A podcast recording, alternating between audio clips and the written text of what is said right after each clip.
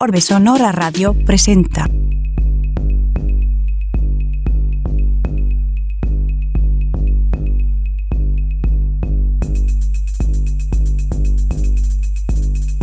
...88.5 FM, Radio Universidad San Luis. Estás escuchando Orbe Sonora. Bienvenidos a la cuarta temporada de Orbe Sonora Radio. Aquí Raz Leo. Les estaré acompañando en esta emisión transmedia. Hoy en cabina de Orbe Sonora, Ana Neumann. La música del show es producida por el español The Treasure, el track Trapero de Trapo. Estamos transmitiendo simultáneamente por Radio Universidad San Luis en la ciudad de San Luis Potosí, en el 88.5 FM, en Radio Universidad San Luis también, en la ciudad de Matehuala en el 91.9. El audio en línea se escucha por radio y televisión.uaslp.mx y por orbesonora.com.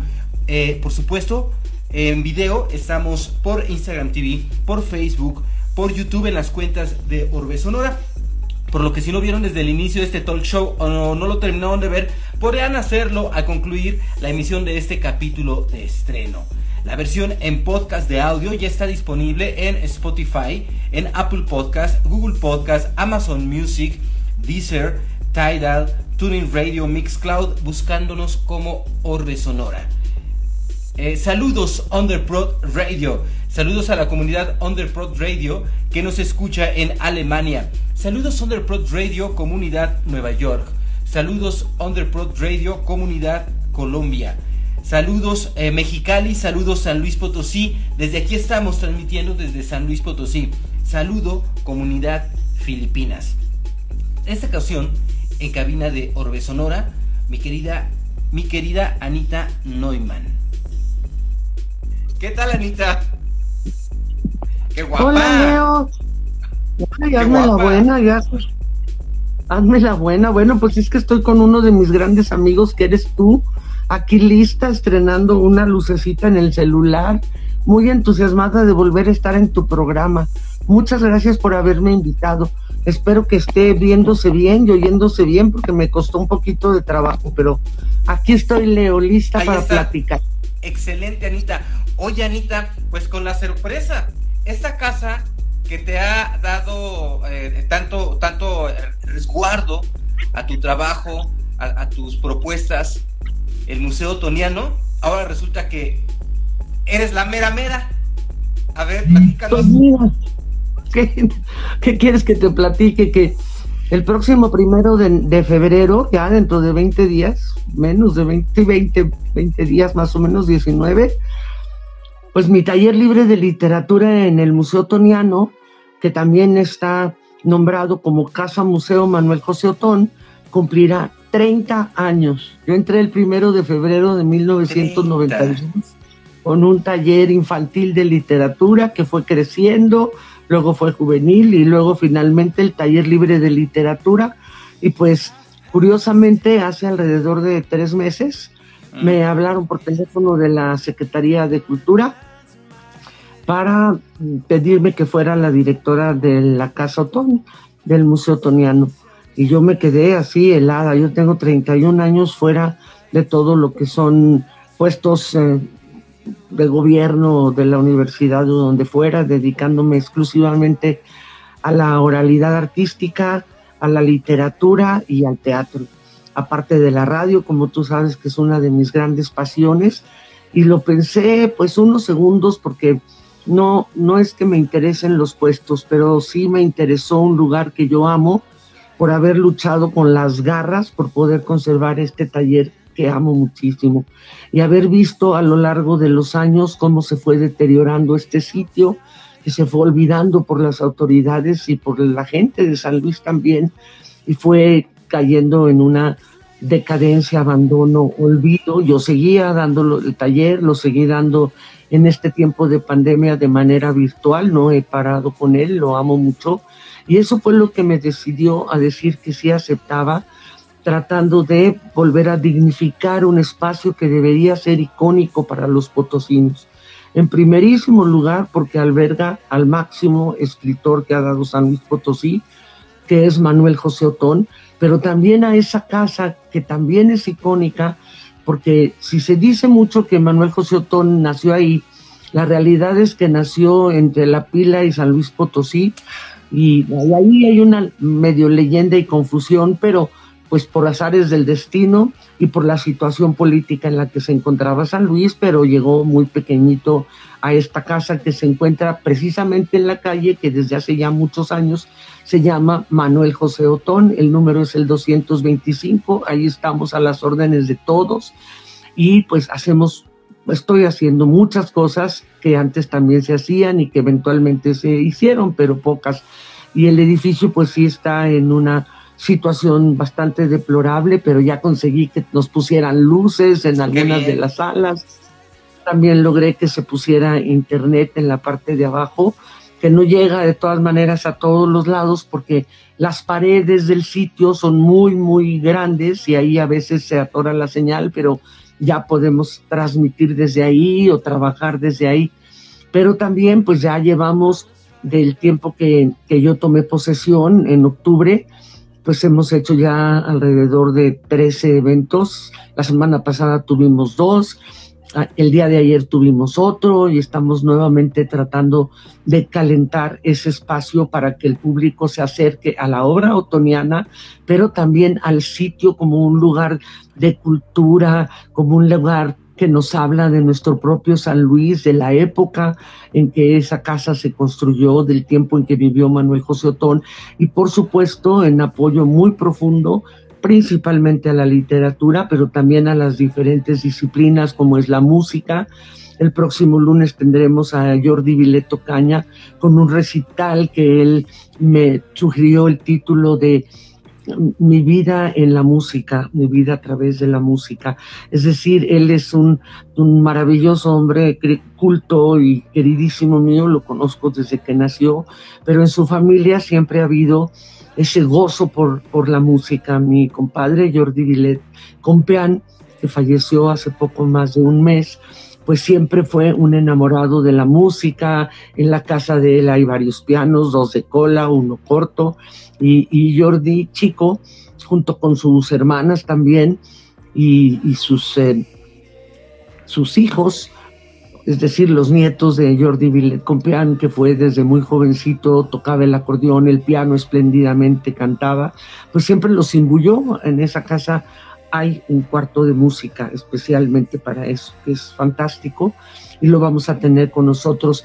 Y yo, pues aparte de hacer eventos que la propia Secretaría de Cultura marcó por las fiestas, por ejemplo, lo del Día de Muertos, que se trajo por primera vez a San Luis el chantolo, directamente de la Huasteca y que estaba en muchísimos lados y se hicieron las tradiciones sábado y domingo anteriores al día primero que regresaban pues todos los huehues y toda la gente que vinieron, pues también en la Casa Museo Manuel José Otón tuvimos un altar huasteco, Tenec, habiendo tomado un curso para poder poner exactamente los elementos que, que se tienen en la Huasteca y no en otros lados, pero también tuve la oportunidad de que participaran varios de mis narradores del grupo de narración oral Huachichila, pero también tuvimos en, diciembre dentro del festival navideño, narraciones decembrinas con, con mucho éxito porque sabes que los cuentos, las leyendas, las historias, las anécdotas son muy atractivas y es algo de lo que yo amo. Pero hemos tenido también, por ejemplo, el homenaje al primer aniversario luctuoso del gran poeta mexicano Oscar Wong, que fue también un éxito, y hemos presentado en la parte que fue lo del Festival Barroco la presencia de Mario Alonso, un poeta quien antes había sido el encargado del museo, en donde habló de los poemas parnasianos de Manuel José Otón, que aunque Otón no fue barroco, sí hay una liga muy importante entre el barroquismo y los poemas parnasianos del propio Otón. Y también hemos tenido las presentaciones de otros libros, como lo fue la semana pasada de Diego Cristian, un joven que ganó el Premio Nacional de Novela y que venía a San Luis a presentarlo en la Casa López Velarde, pero por cuestiones de la pandemia, pues estaban ahí conmigo. El día que se presentaron los trabajos ganadores, que fue el jueves de la semana pasada, de los concursantes del concurso navideño de cuento infantil y juvenil, Y entonces, pues ahí nos informaron que, y ahí estaba el autor de esta novela, pues entonces yo ofrecí en la Casa Museo y así hemos estado teniendo eventos con todo y las dificultades, pues principalmente del horario de invierno que oscurece tempranísimo, del frío tremendo que tuvimos ayer y pues de este repunte de la pandemia. Pero yo ya había presentado a la superioridad eh, pues un proyecto importante, se reabren los talleres en el Museo Toniano precisamente mañana, va a ser la primera vez en dos años que ya se yo reabro el taller libre de literatura de manera presencial con todas las salvedades del caso de la pandemia y las distancias, pero que urgía ya que nos veamos en persona. Y hubo gente del taller, que afortunadamente son muchos los integrantes, pues que se rehusaron a entrar virtualmente. Entonces de repente me mandaban sus textos, otros que son personas más mayores, pues que no tienen la facilidad de estar entrando en las redes y yo estoy muy contenta de que mañana regresemos, lamentando esta alza en la pandemia, vamos a tomar las precauciones y veremos. Pero también el taller virtual ya reinició ayer precisamente el lunes y vamos a tener, entre otras cosas, el regreso también en vivo del taller experimental de literatura a cargo de Mario Alonso los sábados. Ahorita les doy luego los horarios más tardecito, porque si no se van a hacer bolas. Yo me hago bolas con, con eh, los horarios. como torbellino, Anita. Pareces torbellino desde que entraste a esa dirección. No, pues desde antes, querido, toda mi vida he estado haciendo cosas y pues sí las he hecho sin, sin puesto más ahora, aunque pues hay, hay ciertos, ciertas limitantes en cuanto a que nuestra computadora es muy vieja, pero tengo también el placer de decir que a partir de la semana entrante, una gran narradora, que además es una mujer, una gestora cultural increíble, que va a las comunidades y hace, me ofreció para la Casa Otón lo que será la sala de lectura Manuel José Otón, que empezará el próximo jueves de la semana entrante pasado mañana no, hasta la semana entrante, con precisamente la bibliografía de Manuel José Otón.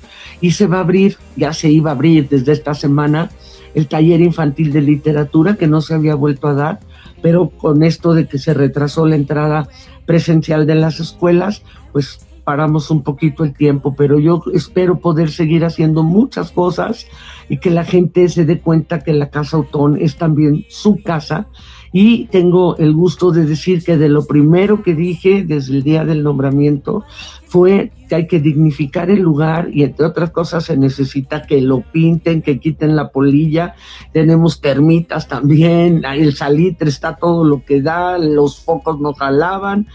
Y afortunadamente hace unos días a través de la Dirección de Patrimonio Cultural e Histórico que está dirigiendo ahora el arquitecto Oscar Hinojosa Villarreal, y se necesitaba el permiso del Instituto Nacional de Antropología e Historia, este ya lo otorgó. A ver, ahí estoy viendo como que se está recargando el internet de Anita. Me había dicho que ahí estás, ahí estás. El, el INA aprobó, afortunadamente, que dentro de la instalación sí se hagan todas esas modificaciones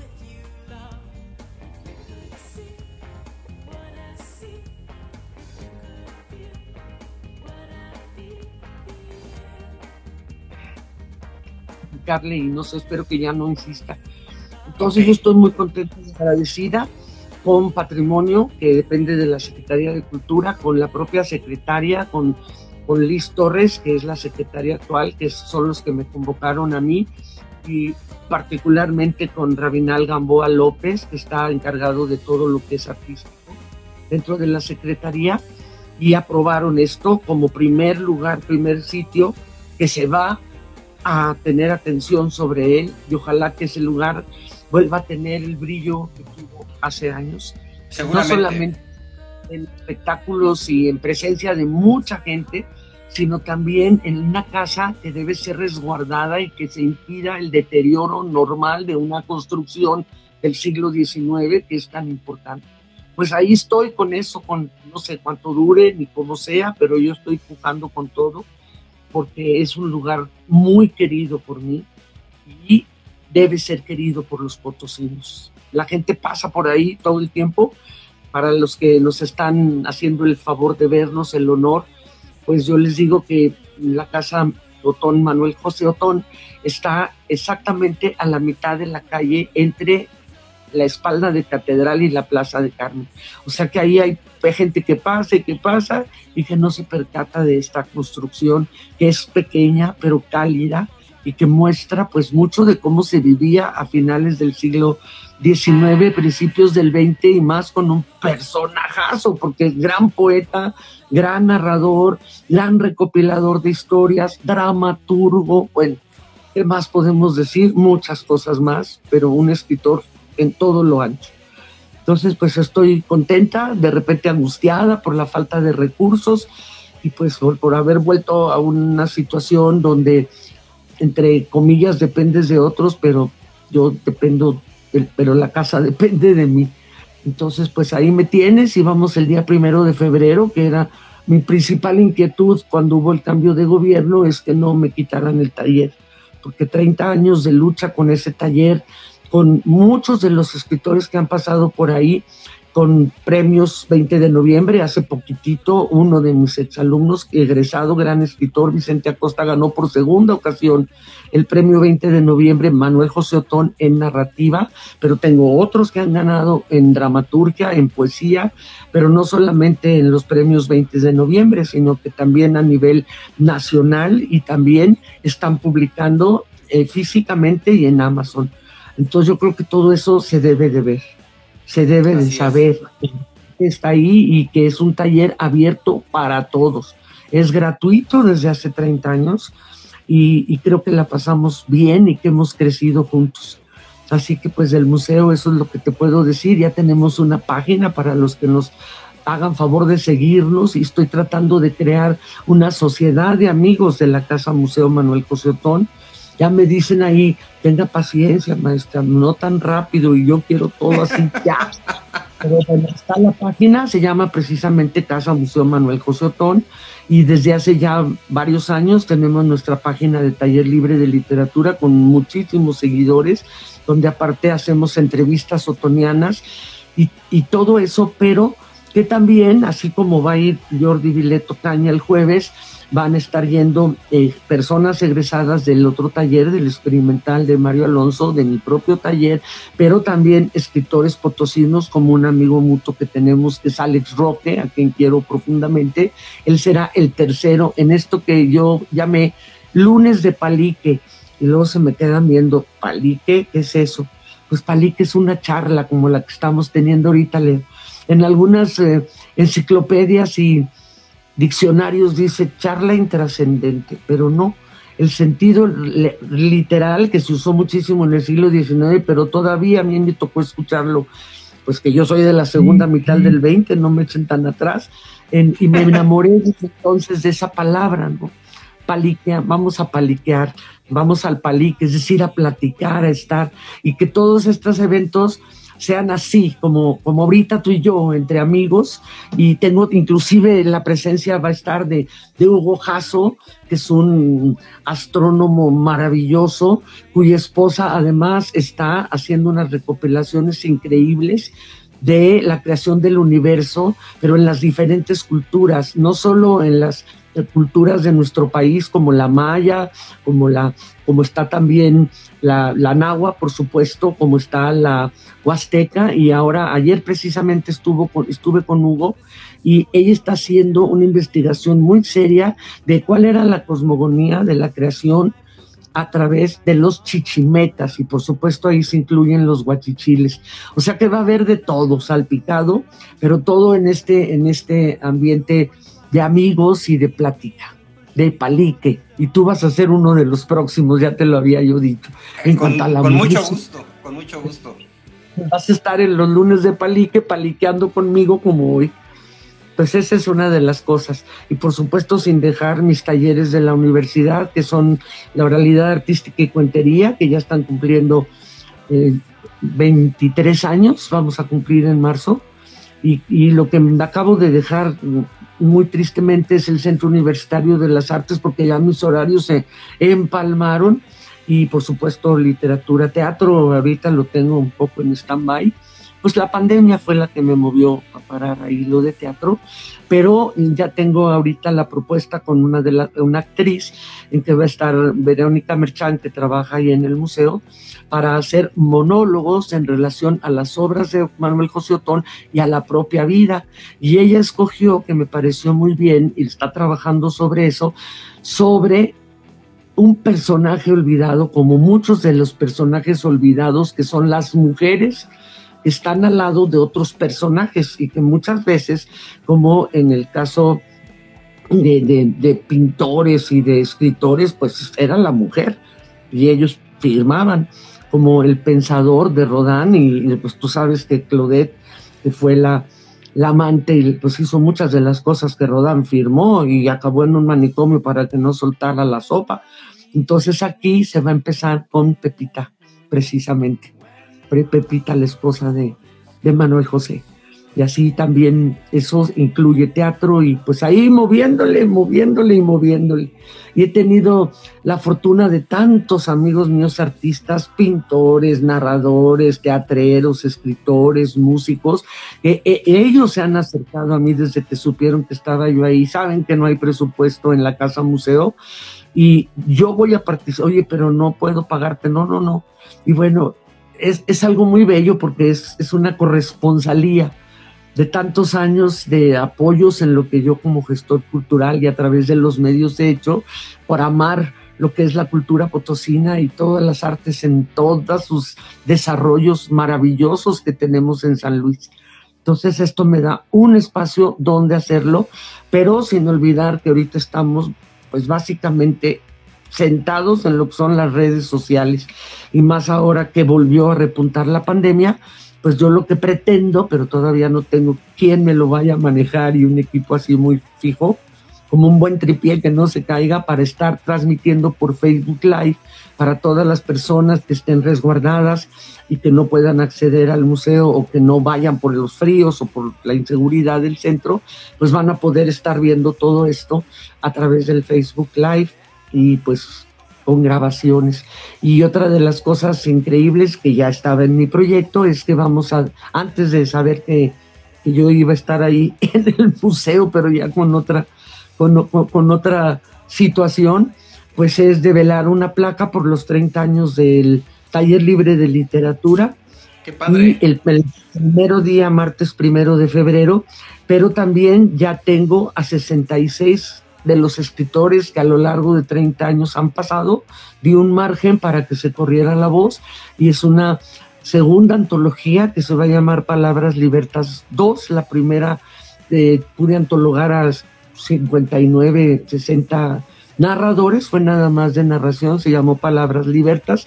Fue publicada por la editorial Ponciano Arriaga de Gobierno del Estado, que tiene su sede en la López Velarde de la Secretaría de Cultura, y que nuevamente nos van a publicar con motivo de los 30 años del museo, pero ahora estoy metiendo tanto narrativa como poesía. Yo creo que hay que cacarear el huevo de 30 años que ya estuvo muy empollado y que sí hemos hecho importantes y cuando cumplimos 25 años, esa fue una edición que pagamos los propios integrantes del taller, se llamó 25 y fueron 25 narraciones, 25 autores. Qué padre.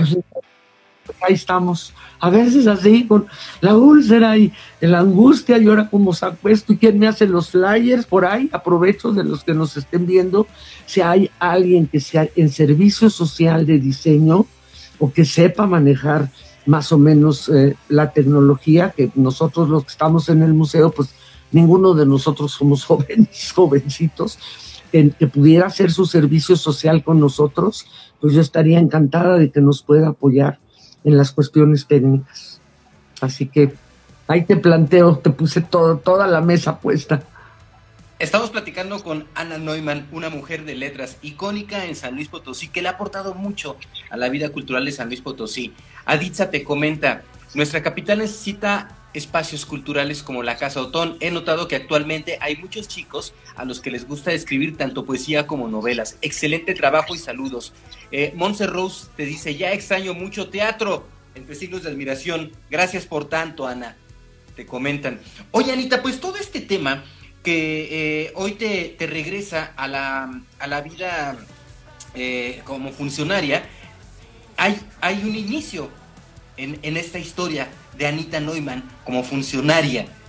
Platícanos un poquito de eso, platícanos cuando eras periodista, Anita, y cómo se dio ahí el rollo, a ver. No, afortunadamente, y lo digo porque pues es maravilloso trabajar en libertad, creo que aquí lo estoy haciendo con, con carencias, como lo son las que se tienen en todos los presupuestos, no solo de cultura, sino de educación y otros. Pero, pues sí, de las primeras cosas que hice, no, y en, primer lugar, bueno, yo empecé a dar clases a los 14 años, porque yo ya quería ser independiente. Y estaba dando clases cuando yo iba en cuarto de prepa, en tercero de secundaria en el Salesiano, que no sé quién fue más audaz, y yo o el prefecto del Salesiano que me dio tercero de secundaria, porque eran de mi edad o más grandes y fue maravilloso. Difícil en cuanto a marcar las, las distancias por la edad, pero para mí fue extraordinario. Y de ahí seguí dando clases en algunas instituciones, pero luego estaba yo muy joven, me acababa de salir de la carrera, yo estudié en Ciencias de la Comunicación en el ITESO de Guadalajara, pero por diversas circunstancias. Me salí de la carrera, llegué aquí a San Luis y fui llamada en automático por el maestro Raúl Gamboa Cantón, mm. que yo, pues, era el maestro Gamboa, pero yo no sé quién le dijo que yo había llegado y que traía algo de conocimiento, pues de comunicación, de publicidad y eso, y me fui la primera, yo creo, o quizá la segunda, porque el Bellas Artes se inauguró en el 70 y yo empecé ahí en, Bellas Artes en el 70 se inaugura el Instituto Potosino de Bellas Artes. En el 71 la, la otrora Casa de la Cultura. Yo regreso en el 73 a San Luis Potosí y a principios del 70, más o menos, ya estaba yo de directora de difusión cultural del Instituto Potosino de Bellas Artes, porque Gamboa me habló y también, pues él me habló, igual que ahora me hablaron, y pues me emocionó mucho y abrí cuatro departamentos más, abrí un taller de literatura, con gente maravillosa, no era un taller de creación, un té, un té literario más que un taller, sino de lectura y análisis de libros, y pues estaba gente como Rafael Puente Estrada, que el Ojos Querido, estaba Salvador Gómez Germán Elisa Quiján, o sea, gente realmente muy involucrada en el medio, y también abrí eh, el Cineclub, que no había, y apoyado por la Alianza Francesa, pero era un cineclub, cineclub, en donde pues, yo sí sabía de cine, tanto así que abrí clases de cine en Bellas Artes y tuve bastantes alumnos. Estaba yo por traer precisamente un equipo de lo que había desechado, entre comillas, los estudios Churubusco con los que yo tenía relación por los Gascón y Valentín Trujillo, el actor, que, que era vecino de mis primas y que fue novio de las dos primas. Entonces, pues Valentín y yo fuimos amigos desde muy chicos por esa relación, ¿no? Y él era primo de los Gascón, que a la, sazón eran los dueños de Churubusco, y en una de las idas a México, que andaba yo con Valentín, que fuimos a los estudios, pues acababan de cambiar todo el equipo de Churubusco, lo tenían embodegado, pero no es que fuera un equipo que no sirviera ya, sino que ya se había renovado, entonces yo vi la oportunidad, pero pues para desgraciadamente yo me salí de Bellas Artes y fue cuando entré al periódico, entonces al periódico El Heraldo, que en ese tiempo eran dos periódicos, El Sol y El Heraldo, y con la... ¿En qué, año, ¿en, qué año, ¿En qué año pasas al periódico? Pues eso debe haber sido... ¿70 y qué? Ah, en el mismo año, porque yo duré ah. solo unos meses en Bellas Artes. 73 o 74 así. Sí, 73 debe haber sido, sí, porque estuve 71, 72, ah, ya me hago bolas y con la pandemia se me van los Cerca de 50 años. Pero sí, cerré la puerta, dije con permiso, gracias en Bellas Artes, y ya estaba yo en el periódico, me mandaron a hablar ellos, y fue muy bueno para mí porque me pidieron que estuviera en la sección de locales y era la única mujer. En locales, las demás mujeres en cada periódico eran de sociales, y a mí sociales, pues, me encanta ser sociable con la gente, pero no puedo escribir que la gentil quinceañera y que de manteles largos. Entonces fue muy interesante porque era don Ramiro de la Colina, un hombre espléndido que me enseñó todo lo que sé de periodismo, o lo que recuerdo que sé del periodismo. Y teníamos muchas fuentes y me tocó estar compartiendo la mesa de redacción con grandes periodistas como Sergio López, don Federico Monjaraz, Gamaliel Aguilera, don Miguel Mora, que afortunadamente sigue jali jali y publicando a cada rato, quien quiero muchísimo. O sea, gente realmente muy fuerte que al principio me veían así como, ¿y esta qué? Y esa era difícil porque yo estaba en la misma mesa que ellos, eran unas escritorios con unas máquinas de fierro que levantabas, y aquí tenía yo a Moncaraz, y aquí a don Sergio López, y, y, después me acogieron de una manera muy maravillosa. No es pleonasmo, muy maravillosa. Ellos se juntaban en lo que ahora es la posada del virrey, porque pues todo lo hacían, nos colgaban unos papelitos en unos ganchos que eran las órdenes del día, no nos mandábamos por boletines, rarísima vez. Qué bueno, no lamentable que hoy tantos medios eh, eh, están eh, boletinando y, siendo este difusores oficialistas de esos boletines. Qué lamentable eso. Como, como éramos dos periódicos, no había televisoras. La televisora del 13 empezó precisamente el primero de noviembre del 75. Yo participé el 2 de noviembre, que fue mi debut en la televisión y despedida, porque entré a la diplomacia, pero con esa me despedí de la radio, eh, que ya tenía participación en un programa que quise mucho, Ondas de Actualidad, que dirigía mi querido Pepe Aguilar Noyola, ah. tú debes de conocer. Claro, claro que, es responsable de Televicentro y sigue siendo, y lo quiero mucho, y él me invitaba los sábados.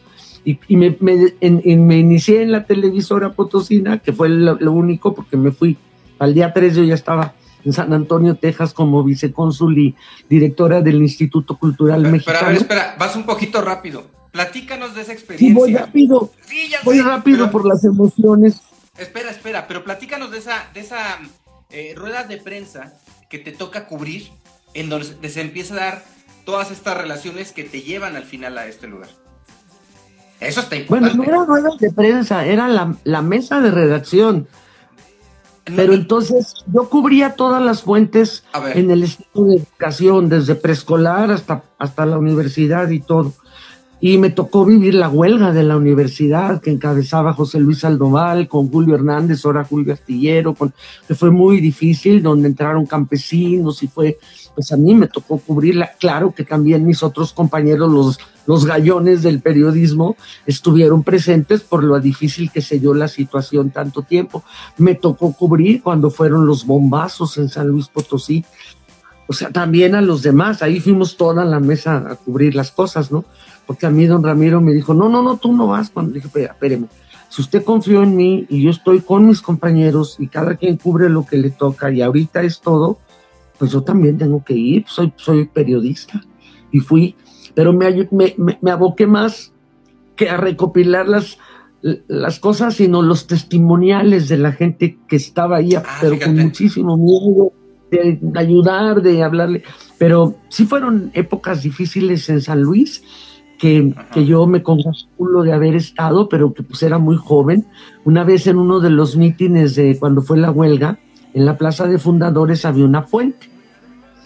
Y pues éramos dos periodistas, el del Sol y el de, del Heraldo. Era facilísimo que nos, y yo única mujer, pues bien fácil que nos identificaran. Entonces empezaron a gritar, prensa vendida y no sé qué, los líderes en un tapanco y que empiezan a gritar, aquí está la del Heraldo, hay que tirarla a la fuente, a la fuente yo iba con un amigo que le había pedido que me acompañara porque yo sabía que estaba caldeado ahí el asunto. Y yo tanto entrevistaba a los estudiantes como entrevistaba al rector, entrevistaba a los directores y a los consejeros y yo publicaba íntegramente lo que decía uno y otro, pero los domingos había una columna que se llamaba Un ojo al gato donde escribíamos nuestras propias, editorial, pues, nuestras propias opiniones y a veces pues yo discernía de unos o de otros. Entonces empezaron a gritar que a la fuente y yo volteé, mi amigo corrió antes que yo y me fui corriendo ahí de fundadores, me metí por Damián Carmona a un restaurantito, una fonda que había que se llamaba El Noche y Día, que a mi papá le encantaba ir. Me metí dentro del baño arriba de la taza así, encerrada, con un miedo y esperé que pasara. No, no me echaron a la fuente porque mis, era muy joven y ágil, pero sí situaciones que, que en el momento, sí, hasta ahora las recuerdo, Y hace, cuando fue la debacle de Radio Universidad, hace, hace dos años, ya va a ser tres, y cuando se quitaron 28 programas y yo preferí salirme del mío ante una cuestión fascista que hubo ahí, pues el primero que me habló fue José Luis Sandoval y era el José Luis Sandoval de la época ella. Y se portó, bueno, vino a mi casa, los apoyos y etcétera, esa es otra historia, pero me refiero cómo la vida me puso y yo le digo, tú no te has de acordar, pero ya me andaban echando a la fuente. Pues no, no se acuerda porque tuve muchas otras cosas y fueron encarcelados Cruz, esta chica que le fue tan mal, en fin, eh, pues son todas las historias de San Luis, entre otras, pero conocí a mucha gente interesantísima y ahí fue donde yo empecé a publicar textos míos, por, por insistencia de, don Ramiro, principalmente poesía que ahora la leo y digo, pero ¿cómo me atreví a decir que sí la publicara? Pero pues así fue en el Heraldo para mí fue el, con la rotativa, el olor a tinta, las extras, las noticias de última hora, a veces en la madrugada tecleando para que saliera lo que acababa, eh, eh, era emocionantísimo. Era realmente el periodismo en todo, sobre todo de todas las, las placas, los no, no, no, era fascinante ver a todos los tipógrafos y cómo iba llegando a través de, de un aparatito que se llamaba Telex o algo por el estilo. Y, y, todos los compañeros de entonces, una situación totalmente diferente. Si, por ejemplo, yo llegaba a entrevistar al rector y ahí estaba Juan José o estaba Julio o estaba quien fuera, yo no entraba. Nosotros cada quien queríamos nuestra exclusiva y cuando sí alguna vez saqué la de ocho columnas, que tampoco creas que era seguido, pues era una emoción increíble de que, fuera tu nota, no estar en una misma entrevista, o sea, realmente era un periodismo competitivo con diferentes posturas de, por parte de los propios medios, pero que te dejaba una alternativa increíble como lector ya para que tú usaras un boletín era porque de plano estaba muerta la ciudad y no había qué. Y a veces cuando sí pasaba, pues era un San Luis chiquito, lo que hacíamos es que hacíamos reportaje. Me acuerdo con muy grato sobre todo de alguno, como fue una vez que le dije a don Rami, don Ramiro de la le digo, oiga, está muerta la fuente, están muertas, no hay movimiento, porque tampoco se trataba de que hubiera como ahora mataderas y cosas, todos los que a mí no me tocaba, yo no tenía nada que ver con la plana roja, pero ahí entre don Ramiro y yo pensamos en los relojes de San Luis y salió a una plana y fui a todos los relojes públicos, estaban parados, estaban descompuestos, uno con cuatro caras, cada cara daba la hora y entonces escribir fue, era muy interesante escribir reportaje y lo hacía principalmente cuando la nota era floja, ¿no? Cuando había una información de parte de la fuente, pero no había realmente pues lo que era la entrevista. Aprendí muchísimo en el periódico, me dolió mucho dejarlo, pero fui muy feliz de haber sido aceptada en el Servicio Exterior México. Y ahí me fui. Hubo, uno, hubo una ocasión, Anita, en que te toca cubrir una fuente que no era la tuya. Y empieza ahí y conoces a un, a un senador. No, si era la mía. Sí, era una fuente mía porque era de los historiadores. Entonces era un Congreso Nacional de los Historiadores de, México convocada aquí por el doctor Alberto Alcocer y por el padre Rafael Montejano y Aguiñaga, que años después fue mi íntimo amigo, pero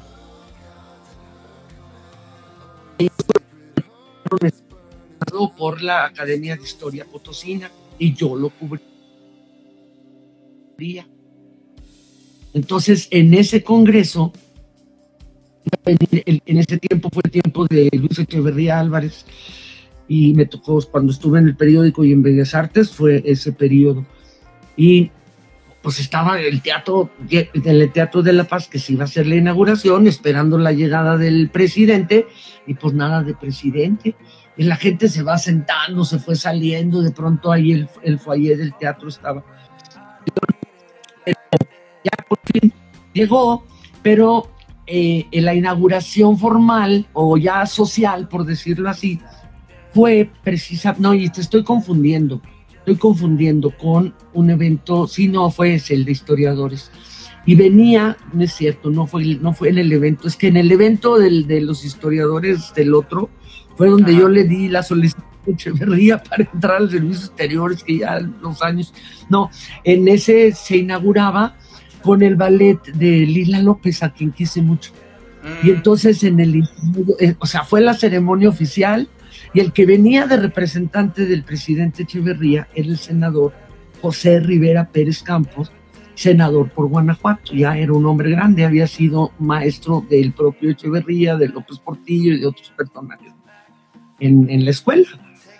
Y en el intermedio del ballet eh, provincial de Lila, estaban ahí en el foyer, yo me acerqué, venía el jefe de población, venían un montón de gente así, Ayona, y entonces ahí en el intermedio estaba yo platicando con ellos, estaba el senador Rivera Pérez Campos, que a partir de ese día fuimos muy amigos, muy, muy amigos, de ir a México y de ir al Senado y de él venir a San Luis a visitar a mi familia, que se hizo amigo de mi papá.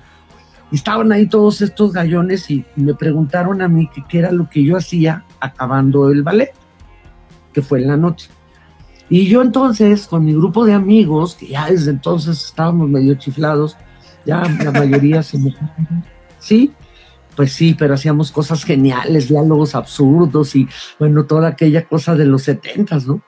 Entonces nosotros lo que hacíamos siempre, después de irnos al teatro, ver al teatro, o ver un ballet, o escuchar un concierto, o lo que fuera, nos íbamos al santuario, que estaba bien oscuro, el atrio era tierra, pero ahí estaban unas señoras con unos anafres, soplándole allá al anafre y unos palitos así que te sentabas con café y unas enchiladas recién hechas ahí. Y ahí íbamos y eran baratísimas.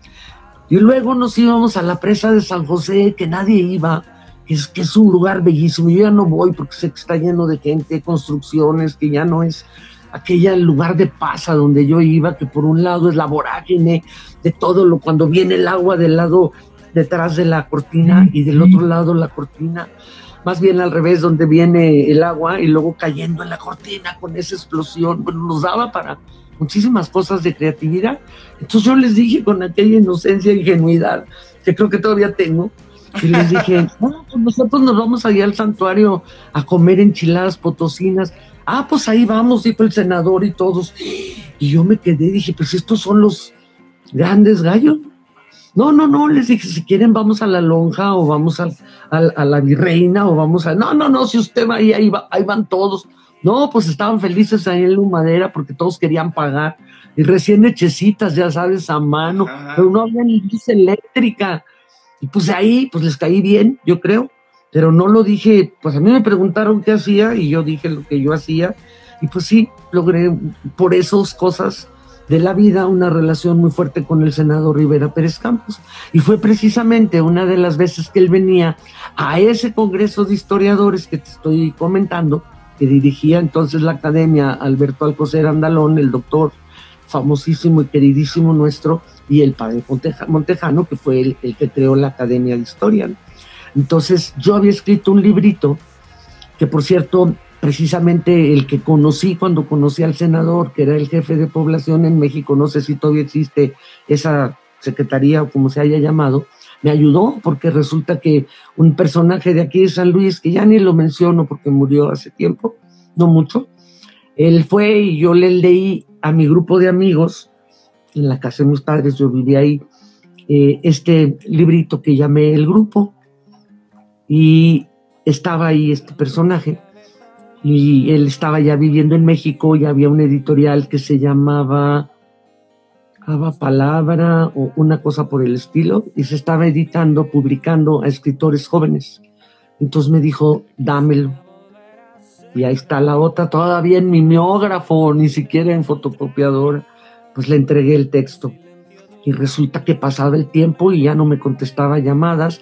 Y yo iba mucho a México todo el tiempo que estuve en el periódico y en Bellas Artes pues conocía muchísima gente y traje muchos eventos.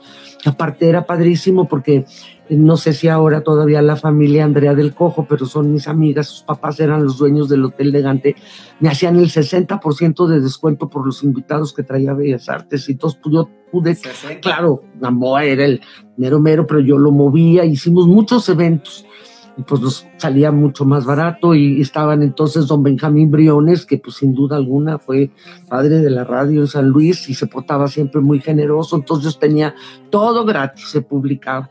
Y la Coca-Cola y la Pepsi-Cola por un lado y por el otro, yo sacaba carteles y pues eso también me hizo conocer a mucha gente de fuera que venía a San Luis y por supuesto a todo el grupo maravilloso de pintores y de músicos y de bailarines, pero muy principalmente de plásticos y a gente que, que, quiero todavía muchísimo, en donde está Notón Salazar, fui muy amiga de Álvaro Muñoz de la Peña, de Alberto Martínez, de Tere Caballero era amiga de mi papá, decían ellos que eran amigos desde que mi papá era del tamaño de Tere, porque los papás de Tere eran compadres de mis abuelos, entonces Tere fue un personaje siempre dentro de mi familia y a través de ellos pues conocí a muchos otros.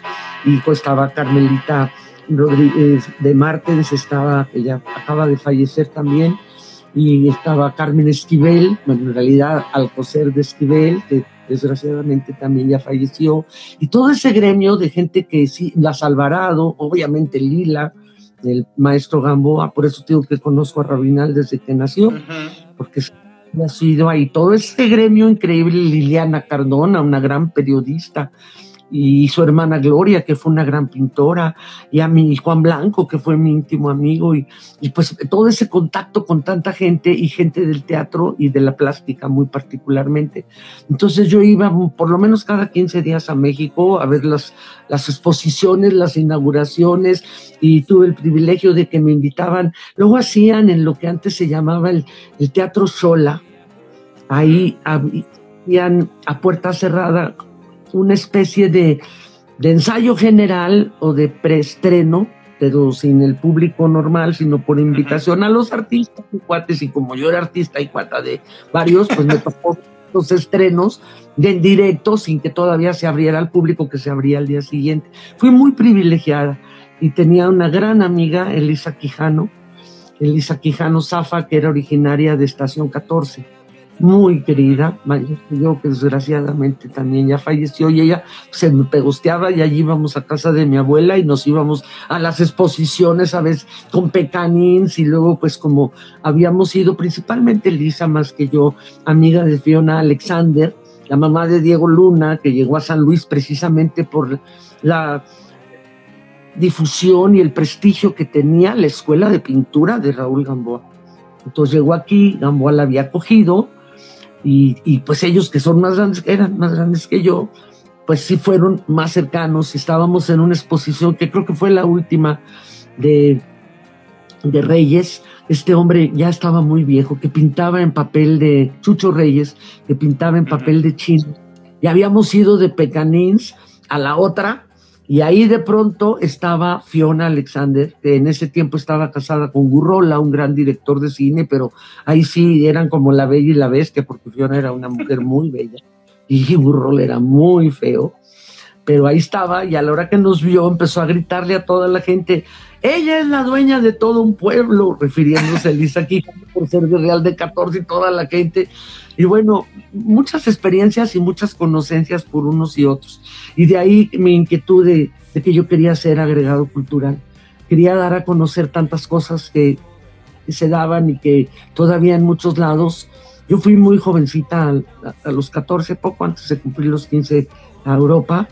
Y a mí me impresionó que en España me preguntaban que dónde, dónde traía la pistola. Estaban como con la idea de chon y de cosas así, cuando, y qué bueno, las yo soy una adoradora de las artesanías, tú conoces mi casa, que es la casa de ustedes, no solo de las mexicanas, sino de, de muchas, todo lo que es manual y que es creativo, pero también el arte moderno en México había crecido mucho con el cinetismo de Federico Silva, que después pues fui yo la promotora de ese museo, y, y de muchos otros. Entonces yo sentía que la gente tenía que conocer eso y la historia pero pues fue un, periodo muy, muy bello para mí estar metida en el periódico, en Bellas Artes y conocer muy cercana de, del arte, de la cultura. Oye, Anita, ¿y pues cuando te comiste la fruta del senador? Ah, pues eso fue ya cuando, cuando, cuando ya después me atreví. Venía el senador a un evento de la Secretaría de Educación, ya me había hablado que venía, habíamos quedado de vernos, pero resulta que yo no llegaba, no estaba yo cubriendo la fuente, de no me acuerdo qué, ah, era de maestros, de, de hecho con entonces era el líder sindical, todavía no era gobernador, y ya ves que les dan medallas por los 40 años y por los de qué, y había un salón, que no sé, tú eres mucho más joven, que se llamaba Los Globos, donde se hacían grandes bailes y venían grupos, a mí no me dejaban ir a los bailes, a los globos, era así como, pero ahí muy grande, muy, muy grande, en Carranza, por donde está el colegio Motolinía, todo eso era un Ototep, pues era donde se hacían los grandes bailes, pero también pues había eventos como este que venían maestros de toda la República y por eso venía el presidente, que era Echeverría, que ahí fue donde yo conocí a Echeverría, que no me interesaba un comino conocer al presidente y menos a Echeverría, pero eh, no lo había podido ver a mi amigo el senador. Entonces yo llegaba y que el senador había dejado dicho y era la última comida, o sea, si ya no lo veía, no lo veía. Y por eso fui a los globos. Entonces estaba un gran presidium y, y enfrente del presidium una, una mesa así como en T, pero con espacio, que era donde estábamos los periodistas, que los periodistas potosinos, pues éramos el Sol, el Heraldo y mi adorado Pepe Aguilar. pues no habíamos quizá a lo mejor alguien de una radiodifusora, y los demás eran periodistas nacionales. Entonces, pues Pepe se sentó junto a mí y ya llegaron todos los del presidium. Pepe tenía que entrevistar al presidente. Yo lo único que fui fue para mi amigo el senador. Si no, no hubiera ido ni me interesaba ni la política, ni puestos, ni nada.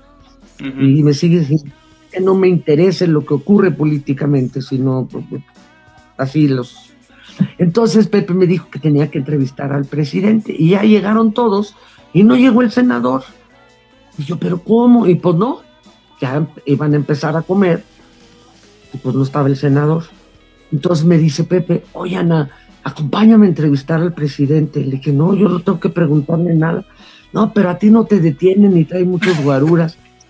Ese tiempo era gobernador Guillermo Fonseca, que había sido alumno de mi padre en la Escuela de Leyes en ah. Medicina que mi papá, siendo psiquiatra, también era catedrático en la Escuela de Leyes. Fue de Fonseca, fue de Florencio Salazar y de un grupo de, alumnos de, esa época. Y era, entonces, estaba ahí el licenciado Fonseca al lado del, presidente y del otro lado estaba Jongitud. Entonces, y estaba el gobernador Fonseca. Fonseca, estaba el secretario Bravo Aguja, que era ministro de Educación en la época, es más, estaba Fonseca, luego Bravo Aguja, luego Echeverría y luego Conquitú. Entonces le dije, bueno, mira, vamos a hacer una cosa. Yo me voy junto a ti, pero yo me voy tantito para donde está el licenciado Fonseca para preguntarle qué pasó con el senador, porque no llegó y como ya era un hombre grande.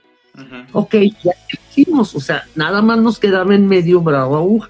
Él íbamos así como Echeverría, pero yo le hice así. Y sí, los guaruras, pero Echeverría hizo la seña y Pepe le hizo su entrevista.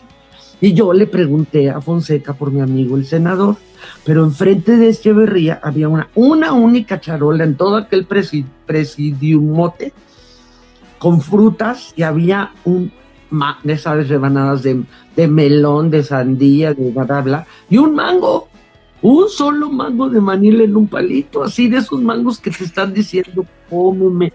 Entonces yo en lo que estaba preguntando, brava aguja me estaba viendo a mí. Y entonces ya me explicó Fonseca que había recibido una llamada en la mañana y que se había tenido que bla, bla, bla. Y en eso, Pepe acaba, está grabado. Acaba la entrevista porque yo le dije, ay, a Fonseca, ay, licenciado, qué rico mango. Ojalá, Anita. ¿Cómo? ¿Y por qué no? Pues porque es el presidente. Entonces, bravo aguja, ministro de Educación, con su tenedor empezó a sacar el palito del mango y me lo estaba dando cuando Echeverría acaba la entrevista con Pepe y voltea como diciendo, mi mango. Y yo, pues cogí el, le dije, ay, licenciado, me regala su mango, pero todo fue, te lo estoy contando sin ningún interés de nada. Y tampoco tuve nada que ver en relación así de, acercarme a, otra cosa. Soltó la carcajada, pues yo, yo era una chava de 19 años, más o menos. Entonces, dio 20, porque yo entré a la diplomacia a los 20, por eso saliéndome del periódico, luego me fui. Entonces soltó la carcajada, se paró y me dijo, ay, no quiere mango y, y no quiere melón y, puras tonterías. Entonces se paró todo el presidio, porque si se para el presidente, por lo menos en aquella época era diferente los protocolos, pues todos se pararon. Y entonces se pararon todos los maestros que estaban en los globos, cosa que yo no había visto porque estaba de espaldas. Entonces, pues plática y plática, ja, ja, ja. No, pero no le trajeron tunas y ya sabes, una chavita y con el mango ahí. Y pruébelo, y yo casi le doy la mordida para que le dé también otra. Y entonces le dije, que yo traía un gafete de prensa, ¿no? Y entonces le dije, oiga, ¿le puedo hacer una, una pregunta? Y cambió la cara, porque él estaba jajaja, y la gente, pues, viendo a esta sonza comiéndose el mango del presidente, que no fue la intención ni nada de nada, que me dicen que no. Entonces le dije, ¿le puedo hacer una pregunta? Sí, como no, las que usted guste, ya muy entrevistado. ¿Usted conoce al senador José Rivera Pérez Campos? Claro, fue mi maestro. Oiga, ¿y lo va a ver pronto? Sí, dice, me acuerdo muy bien que dijo, el jueves lo veo en la cámara.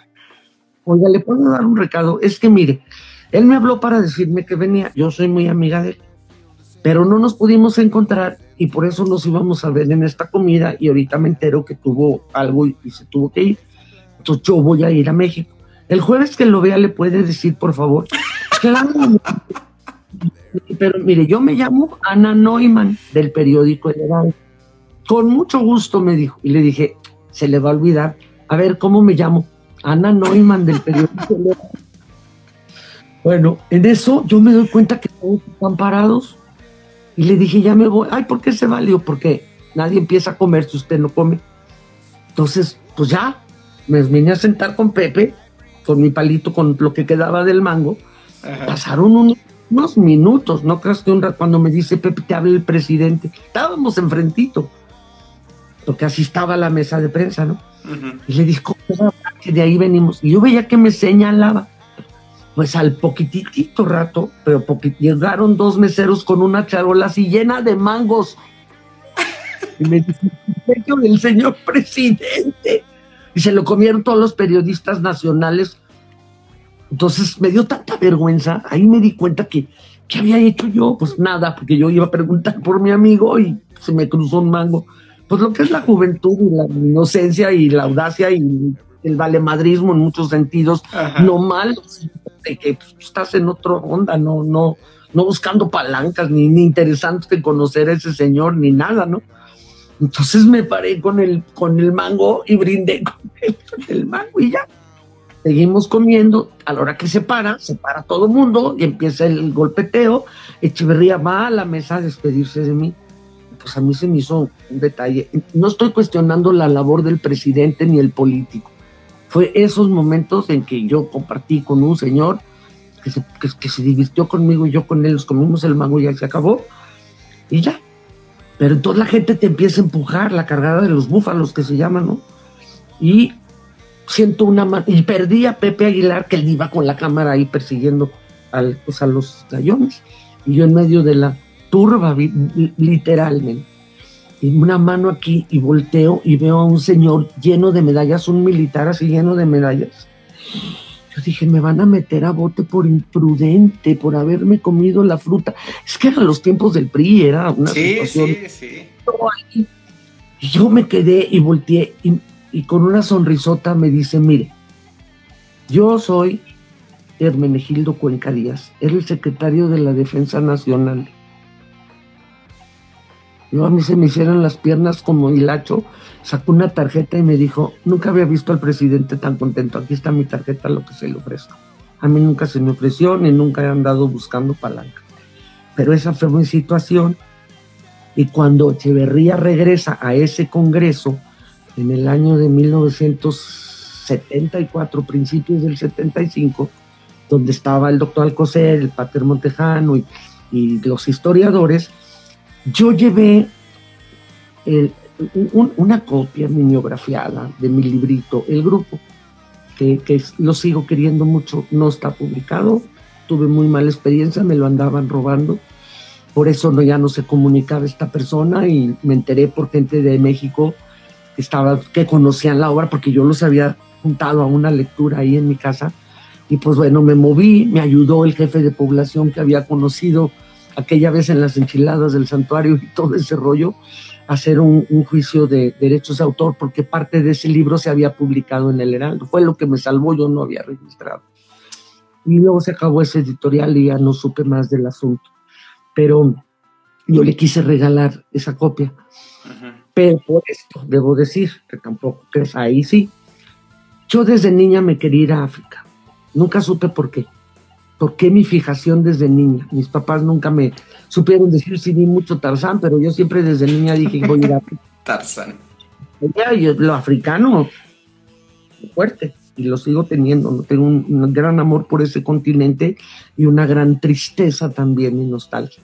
Tristeza por lo que sigue ocurriendo y, y cada vez más difícil situación para los africanos. Pero, pero a mí la, todo lo de África, los, los animales, la forma de vestir, la, la, danza, pero desde niña, niña, niña. Entonces, la noche anterior, que era el Echeverría, venía.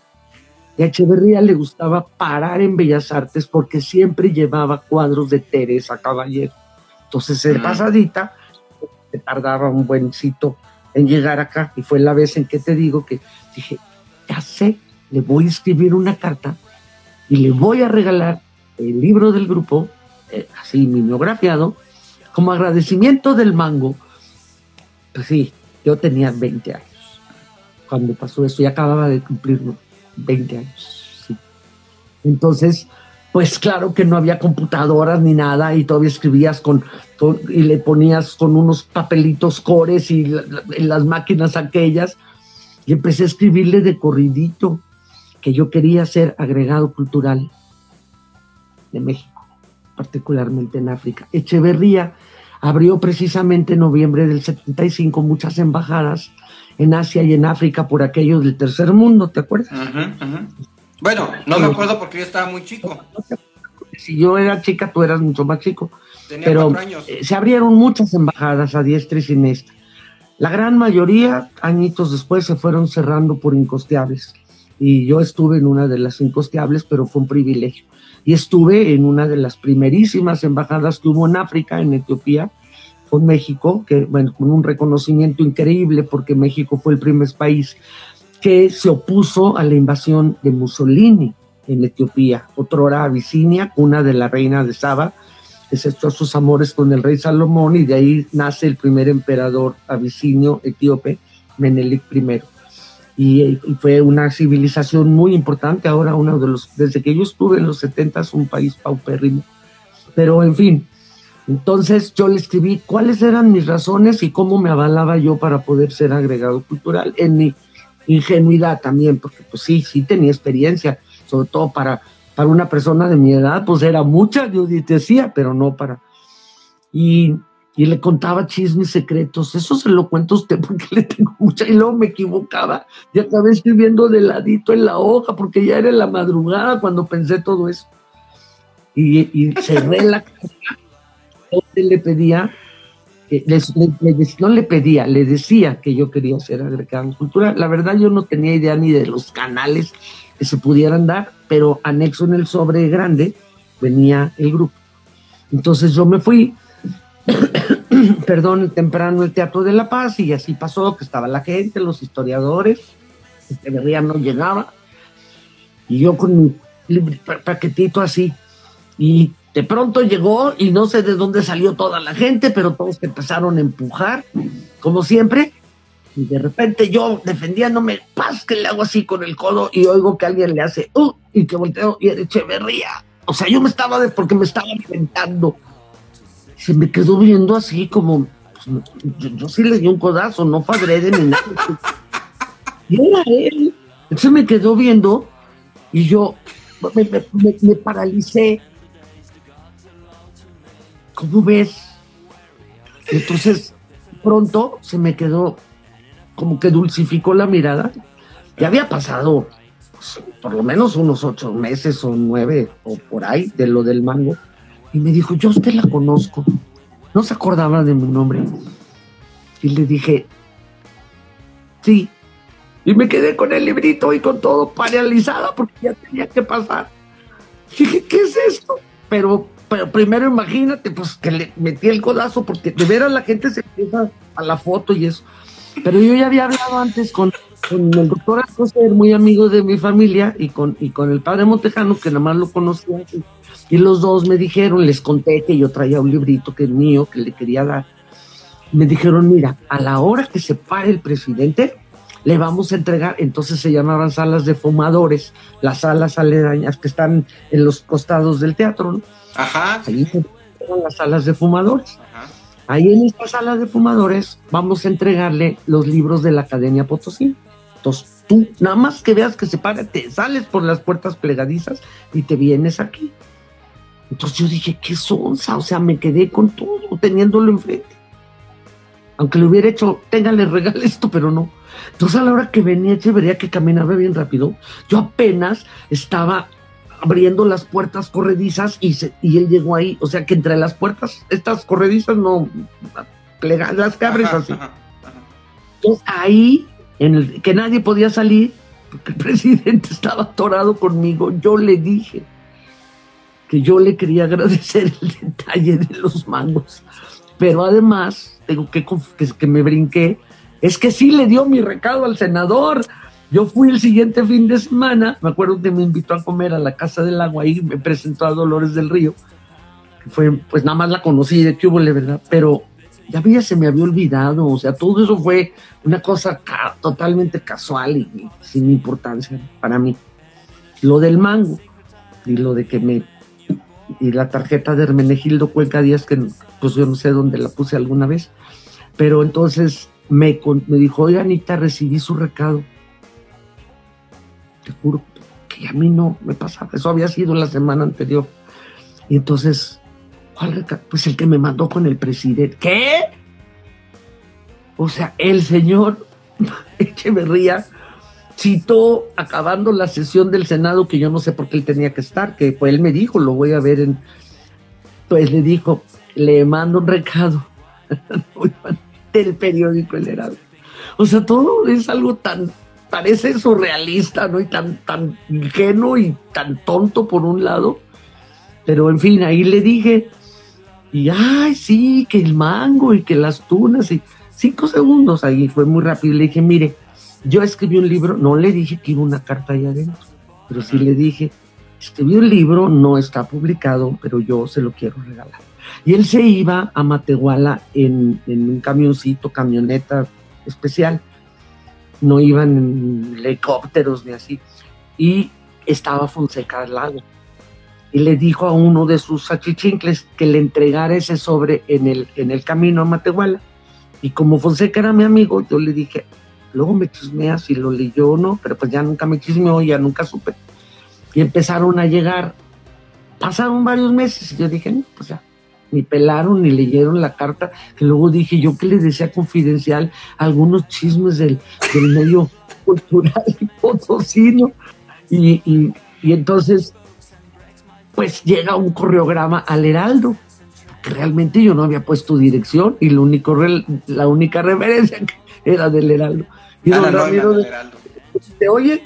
Te llegó un correograma de la presidencia de la República, estaba firmado por Fausto Zapata Loredo que habían recibido y que se había turnado, se turnó a gobernación, de gobernación se turnó a la, a la Secretaría de Relaciones Exteriores y de ahí a la dirección. O sea, todo el mundo leyó la carta confidencial. Y finalmente, bueno, pidieron currículum, se hicieron algunas eh, evaluaciones de, pues, ¿cómo podría decir? De, de, de, de mi experiencia dentro del medio artístico cultural de México, pero como eran países nuevos, un, con, y pa países chicos, la mayoría países pues del tercer mundo, todos ellos, esos eran todos los nuevos del tercer mundo, y entonces pues fui aprobada para ser agregado cultural, que fue el trampolín que yo hice para cubrir mi sueño grandísimo de ir a África, pero a la vez de poder promover la cultura de México en otro lado. Y entonces, pues, zápatelas que me quieren mandar primero a Turquía. Y yo dije, no, muchas gracias, preferentemente África. Y, para la gente de mi generación, aquí, Víctor Torres dice muchísimo que era periodista del Sol, abogado, y entró en la misma generación que yo en la diplomacia, porque a mí finalmente me nombran vicecónsul cuando se dieron cuenta que tenía 20 años. Digo, pero ¿cómo que se dieron cuenta ahorita? Pues ahí estaba todo el, ridículo y la fecha, pero pues como yo escribí muchas cosas que yo hacía y que escribía y que el periódico y que Bellas Artes y así, pues no se fijaron. Y ahí fue donde dijeron, ah, no, pues los leones, los negros y las revoluciones, así me dijo el subsecretario Gonzalo Sosa. La van a volver loca en un mes y yo no quiero ser el culpable. Y entonces me nombra vicecónsul a San Antonio. Yo nunca había pensado poner un pie en un puente con la frontera de los Estados Unidos, pero al mismo tiempo como directora del Instituto Cultural Mexicano. Y en el Inter, antes de que pasara eso, de que reaccionaran, que yo tenía 20 años, eh, ahí intervino algo el senador, porque para él que yo me fuera a África era pecado mortal. Y yo le decía, pero ¿por qué? Yo ya estoy aceptada, usted no tiene que mover nada. Estaba Emilio Rabasa, padre, que fue un gran, gran secretario de Relaciones Exteriores, y, le dije, no, oiga, usted no se meta, yo ya estoy aceptada como agregado cultural. En Tanzania, que además eso de Tanzania fue también muy, muy curioso. Pues no, ¿Cómo? Entonces me hablaron para, fíjate, para ofrecerme la agregaduría cultural en Portugal. Y yo, pues muchas gracias, pero África. Que para todo el mundo era una loca, porque todo el mundo pensaba que si te mandaban a África era como un castigo y, querían ir a los consulados gringos y yo al revés. Y Tanzania fue algo, cuando llegó ese coreograma de Fausto Zapata, se me quedó viendo don Ramiro y me dijo, ¿y a qué país de África te gustaría ir? Y yo, eso nunca lo había pensado. Para mí África es un país grandote. Lo único que yo conocía en vivo fue el ballet de Senegal que vino al Teatro de la Paz y mis padres nos llevaron. Y yo me quedé, pues no, pues era una chava. Para mí África era todo. Entonces Don Ramiro tenía un mapamundi grandotote en su oficina, en el Heraldo. Entonces me tapó la mano y yo le hice así y cayó en Tanzania. Entonces él me empezó a hablar de un lugar mágico que tuve la fortuna de ir y es mágico, que es un volcán extinto que se llama el Gorongoro, que está en Tanzania. Y de ahí que yo dije que Tanzania, porque por lo menos ya sabía que ahí, en esos tiempos, a principios de los setentas, una de las hipótesis que tenían era que el, resto más antiguo de, del Homo sapiens o de uno de esos estaba en Gorongoro. Uno de esos. Pues sí, es que ya los dominios sapio ahora han salido tantos que dicen que son anteriores y eso, pero yo estoy hablando de esa época.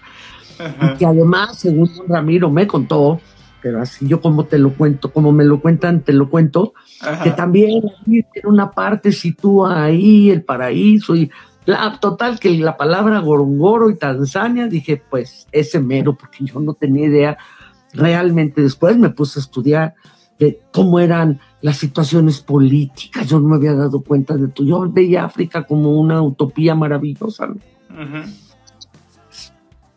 Llegué a Tanzania después de mucho, pero llegué. después estuve en San Antonio como vicecónsul, pero particularmente como directora de un instituto cultural mexicano maravilloso, porque me dijo González Sosa, para que no pierda usted lo que realmente es su interés, que es la cultura pero como tercera de a bordo del entonces consulado más grande en Estados Unidos de México. Tenía muchos consulados, era consulado general. Después ya Chicago y otros creo que crecieron más que, que lo que fue la parte de Texas. Y pues así, mi vida ha sido una aventura y un cuento hecho realidad en muchos sentidos. Y que ahorita está en el, en el Museo Otoniano. Muchas felicidades, Anita. No, pues mira, toda la gente me felicitó, no, Pérez, yo no estoy brincando, es un museo muy abandonado, es un museo que no tiene presupuesto. No es como los museos grandes que manejan un presupuesto, como digamos el laberinto, como digamos el Museo ¿No de tiene presupuesto? No, no tiene presupuesto. En la Casa Museo Manuel José Otón, lo mismo que el Mariano Jiménez, son casas, casas museo, y esas dependen de la Secretaría nosotros no tenemos ni siquiera caja chica. En cambio, los otros museos tienen su propio presupuesto. No, no piden permiso para contratar un artista como para hacer un evento y estarán trabajando su presupuesto, ¿verdad? Ahorita está bastante terrible también en esos museos el ajuste de los presupuestos que ha bajado tanto en la cuestión cultural a nivel de federal. Entonces, pues ahí estoy porque es, es un, una oportunidad que me cayó sin pedirla, no de ser un funcionario, sino de darle dignidad a un lugar que yo amo, en el cual he pasado 30 años de mi vida peleando con las garras por los escritores potosinos, sobre todo gente que muchas veces no tiene cabida en otros lados, porque por eso se llama taller libre de literatura. Y hay gente que ha sido extraordinariamente buena y que son grandes escritores publicando. Hay otra gente que no, no va a ser una gran escritora, pero está escribiendo y, y, nos está aportando como lector muchísimo. Y todos compartimos ahí esta pasión por la literatura. Nada más que yo quería, cuando vi que pusiste mujer de letras o algo así, yo soy más bien mujer de palabra porque también soy una narradora oral que adoro profundamente, donde la palabra oral y en la radio, pues fui de lo más feliz 30 años porque podía a través de la palabra crear imágenes y lograr emociones porque yo la siento. O sea, yo estoy leyendo o, narrando una historia que, que, me conmueve y yo lloro, pero lloro de a de veras, no, no estoy actuando, soy actriz. Y también me pasa que a la hora de asumir un personaje, entonces, para mí la fantasía la imaginación ha sido eje fundamental en mi vida para sobrevivir en este caótico mundo. Y todas las historias y lo que te cuentan, la tradición oral. Entonces, adoro la palabra oral y adoro la palabra escrita y tengo el privilegio de haberme podido dedicar casi toda mi vida a eso y a la gestoría cultural, que eso lo asumí de siempre, como que venía dentro de mí cuando trabajé en salubridad como jefa de comunicación o en el ISTE o estuve un tiempo en el DIF, estatal y luego en la universidad y pues era lo de comunicación, pero yo procuraba meter también la cuestión cultural. En la Secretaría de Educación dirigí radio y televisión, o sea, sí estuve muy metida en la cuestión de comunicación, pero pegadísima siempre a la cuestión del arte, particularmente en las artes escénicas, en literatura y en narración oral, digo, en teatro y en narración oral, pero a la vez, pues abriendo espacios para toda la gente que tiene esa maravilla de ser un creador y que muchas veces están cerrados los espacios para nosotros los artistas. Y que muchas veces prefieren importar artistas que promover a los... Y hablo en general, no hablo de, ni de lo que está pasando en este momento, ni de instituciones específicas entonces, como a mí he sido una mujer de los medios también, tanto en prensa escrita como en la televisión, como en la radio y en el cine, pero lo que más amo es la radio, eh, me ha dado esa oportunidad de poder abrirles espacios también a ellos y lograr pues festivales internacionales de cuentería aquí en San Luis, haciéndolo yo con mi grupo Guachichila algunos apoyos, como por ejemplo los viáticos, con, con, la Secretaría de Cultura, con la universidad, con algunas librerías, o, la comidita, o las funciones, y, y pues así por todo, por, por, muchos lados del estado y muy particularmente aquí. Y en el año pasado no lo hice porque tuvimos pues muchas muertes cercanas, sobre todo, no hablo de, de familiares, pero sí de amigos y muy cercanos de la narración oral, acaba de perder a uno de los más grandes narradores y seres humanos que he conocido, Peter Chi, también por la pandemia y por la falta de, pagos de alas y raíces durante nueve meses que no hubo para pagarles. Víctor Chi, un hombre que un día te voy a pasar algo de las entrevistas con él y eso lo traje a tres de mis festivales ha sido muy doloroso. La decana de mi taller de narración oral, Silvana Aguilar, que estuvo conmigo 21 años. Sí, sí, sí. Bueno, fue en marzo. Y así, entonces el año pasado se me desinfló el ánimo de hacer un segundo festival virtual, pero en el 2020 hice uno sin que yo supiera mucho, pero siempre con gente amiga que sabe. Y a través de mi celular yo tenía 53 narradores de 10 países en vivo una semana seis horas diarias, sin parar. O sea, haciendo cosas y promoviendo las historias de, del Perú, tuve gente de Camerún, tuve gente de Canarias, de, Colombia, de Guatemala, de Francia, padrísimo. De toda esta gente solidaria, porque sin pago, y que también yo estuve participando en otros festivales virtuales, nada más que casi en todos los que he participado con la pandemia, te piden que mandes grabación y yo siento que es maravilloso, pero que es más maravilloso como ahorita lo que estamos haciendo tú y yo de platicar en, vivo. El público lo siente así y tú lo sientes. Entonces yo estuve conduciendo todas las horas. Maravilloso. No, no, no debo parar porque amo mucho parar. Y sí, el encierro sí me fue dando, estaba muy acostumbrada a que la gente me saludaba en la calle por la radio, te conocía por la voz.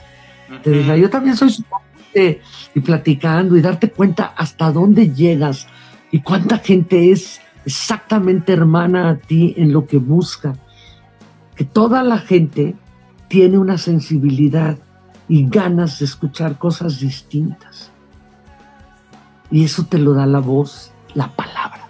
Así es. Pues, eh, Anita, escucharte en la radio fue una de las motivaciones que yo tuve para hacer radio. extraño muchísimo. Ojalá un día pueda volver, aunque sea como una hora. Porque, bueno, además, hice biblioteca formidable para el programa de radio, donde iba a conseguir las tradiciones orales del lugar, hablar con la gente, en meterme en primero puro San Luis, luego el, Estado, luego México y luego pues, leyendas celtas y de, y de todo y personajes y por supuesto también hacer una crítica política cultural importante y, haber tenido tantos invitados de todo tipo tan increíbles. Mira, aquí te mandan saludos. Bangalle dice. Qué bueno, ya era hora. Dice saludos Ana y Leo, qué gusto verles juntos de nuevo. Bangalle. Y luego María Brun dice saludos a la gran Ana, una gran persona entrañable, amiga de mi madre Carmen Hernández Muro. Un abrazo y mi gran admiración. Excelente entrevista. Pues con Carmen Hernández, que fue mi, mi hermana del alma, mi amiga, fue mi primera actriz y ella abrió la Casa de la Comedia y ahí precisamente en San Sebastián. yo lo recuerdo, yo, yo, llegué a ir con mis alumnos. Claro, sí me acuerdo. Y pero de antes de la Casa de la Comedia, que ya éramos amigas, antes de que yo me, separara de todo lo de directamente de comunicación o institucional o eso, a partir del 91 ya éramos amigas ella y yo, con intereses muy, muy eh, exactos, íbamos juntas al teatro y, los, y María, la que, a la que quiero muchísimo, pues con mis hijos y yo con Carmen, pues íbamos ahí los, los seis, ¿no? Bien padre, a todo. Pero ella ya era mi primera actriz, ya había trabajado algunas obras conmigo cuando creó la Casa de la Comedia, si mal no recuerdo, fue como en septiembre, octubre, pues sí, finales de septiembre. Un lugar hermoso, ¿eh? Del 2000, no es cierto, del 1996. Te estoy hablando de. Y me dice, oye, ¿por qué no haces algo sobre muertos a ti que te gusta tanto la tradición del Día de Muertos y eso para inaugurar ya con espectáculo la Casa de la Comedia? Ya la había abierto como, como restaurantito y lugarcito así padre. Y yo, ¿cómo? si te falta tan poquito tiempo y no, pero entonces fue cuando una tarde maravillosa, esos momentos que cada vez los veo más lejanos en mí, de la chispa divina de la inspiración, fue cuando visualicé el espectáculo de la Catrina que no pensé que se llamara Catrina, sino que la poesía fue la que se me vino entre todos mis libros de poesía de la muerte y particularmente de, de los poetas nahuas, obviamente empezando con el Zahualcoyotl y luego metiéndome con ta, ta, ta, ta, ta, ta, ya los escuchaba, veía hasta los movimientos. Entonces le hablé, ya lo tengo pero va a ser poesía, nada más que obviamente dramatizada, ¿no? Bandera querida, tus lindos colores y que la gente oye la palabra poesía y se espanta porque cree que es aburrida, pues todo depende de cómo la digas y qué Así digas. Es. Así es. Y creo que la fue una prueba total porque duró 20 años a público lleno en todas las funciones y gente que fue los 20 años a ver Catrina. Pero entonces, ¿cómo le pongo? ¿Y cómo le pongo? Y le volví a hablar y le conté lo que estaba pensando y, que hubiera unos rompimientos musicales y que el público bailara con la muerte. Porque la muerte baila con todos. Entonces, aparte de eso, hacía un rompimiento para volver con la carga poética que tenía muchísimo de dramatización. Y también con danzas de ofrenda prehispánica y toda una parte prehispánica. O sea, todo eso se me vino aquí. Es fenomenal cuando tienes esa chispa de la creación que pues últimamente no he tenido mucha. Ay, no es cierto, no es cierto, Anita. Eh, eh, estás de un lado a otro. no es cierto, no es cierto, nada que ver. No, veras, cosas tan, tan padrísimas como fue la Catrina, con, lo, con la cantidad de personas que llegó, que llegó a ser parte integral también del Chantolo en muchos municipios, bueno, pues fue para mí sorprendentísimo, pero yo así la visualicé. Y el único que había hecho algo increíble aquí en San Luis el Día de Muertos antes no se hacía. Había sido el gran Álvaro Muñoz de la Peña con el Zompantli cuando él dirigía el, lago, el lago. utilizaba todos los grupos del lago, el de pintura, el de danza, el de música, el de teatro. Fue espectacular y los hacía ahí mismo, que no cabía la gente. Pero luego él dejó de ser el director del Ágora, creo que, montó una vez más el Zompantli y se acabó, no había nada. Y yo no quería copiar el Zompantli ni copiarle a nadie, yo pensé en la poesía y empecé a tomar fragmentos de uno de otros, particularmente todos mexicanos, aunque luego me di una licencia poética, metí un fragmento de Baudelaire, de los apuntes después de la anestesia, metí un muy cortito de Federico García Lorca que, que yo adoro y que de joven era, bueno, todo para mí. Se llama El Memento y es eso, un memento con un acompañamiento de rasgueo de guitarra que le va dando vida de otra manera y es chiquitito. Y luego también, ya años más adelante, metí el manifiesto de Víctor Jara, del cual yo soy fan. De Víctor Jara, de, de su música, del dolor tan terrible que nos provocó el asesinato tan brutal que ordenó Pinochet de él en el estadio que hoy lleva su nombre en Chile, en Santiago. Y yo no canto por cantar ni por tener buena voz. Canto porque la guitarra ya no le sigo porque me quiebro. Entonces esos tres, el chileno, el español y el francés, estuvieron ahí con fragmentos, pero todo lo demás es poesía mexicana. Entonces ver cómo la gente llegaba y llega al barrio, el patio de la universidad con dos mil y pico de personas, todas las funciones. Gente parada, que una vez tuvieron que bajar a la gente de tanta que se estaba eh, empujando en el barandal. Y bueno, siguió y siguió, nunca pensé, pero yo lo hice para la Casa de la Comedia. Y poco tiempo, bueno, el año anterior teníamos el taller en la Casa de la Cultura, hoy Museo Cosío, que Cosío me prestaba un espacio. Un día Carmen, porque eran los viernes, me dijo que tenía una muerteada y que se había preparado un vestido de Catrina. Y tenía una prima que me dijo, y, y mi prima la voy a vestir de Diego Rivera. Y yo, ¿cómo? Pues es que sí, se parecía a Diego Rivera tenía los ojos altones y María me estaba viendo, se acordara. Y me contó que había ido y que se había puesto eso y que ella se, porque todo lo que tocaba Carmen Hernández lo convertía verdaderamente en oro, en oro a la vista, a la creatividad. Si tú le dabas un collar, nunca se lo iba a poner como estaba, ya le había cortado a otros collares y le había puesto y traíamos ahí siempre. Entonces fue cuando pensé, la Catrina, tuve algunas ideas, títulos no me gustaban, pero todavía no estaba así tan popularizada que ahora hay, bueno, en Aguascalientes sí había cosas, pero yo la pensé no en función de Posadas ni de Diego Rivera, yo la pensé como el símbolo de la muerte mexicana, de, de, de, y creo que en cualquier lugar del mundo si tú ves una Catrina sabes que estás hablando de Viva México y de esa maravilla. Y por eso la pensé así, y pensando que Carmen caracterizara a la Catrina con el traje que me dijo que el año anterior se había hecho ella, porque ella cortaba, ella cosía, yo no. Entonces así fue. Tenía seis enlutadas. Y tenía, eh, tenía a mi compadre Miguel Guerra Hernández, que ya falleció también. La propia Carmen Hernández y Belenda González eran mis músicos. Y estaba la fabulosa Pita García Saf, que desde el primer hasta que murió Pita, fue mi bailarina, con aquel traje de, china poblana en la parte aquella, y con el sombrero de charro y la máscara de... Él tenía un antifaz de la muerte, qué maravilla, y entraba haciendo la ofrenda con toda la parte prehispánica, y creo que se fue enriqueciendo, algunas cosas quité, otras metí, pero siempre lo disfruté muchísimo, muchísimo, nunca pensé que se acabara Duró exactamente de 1996 al 2016. Luego hubo un tiempo en que Carmen se dejó, ya no quiso estar en Catrina, se dedicó mucho al tango y ahí en la casa de la, de la, comedia tenía talleres, clases de tango y cosas muy padre. Y pero ya Catrina y, el teatro lo dejó y entonces pues yo entré. El primer año no, el primer año le pedí a una mía que fuera Catrina y me arrepentí, porque siento que es un personaje que debes sentirlo de adentro hacia afuera, no, no estar disfrazada de Catrina. Y creo que Carmen era una Catrina extraordinaria, porque además tenía una chispa que yo no tengo.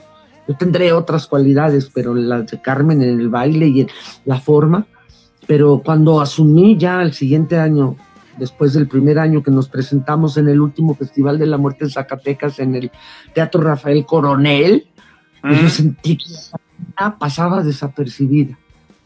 Estaba ahí, pero era un disfraz.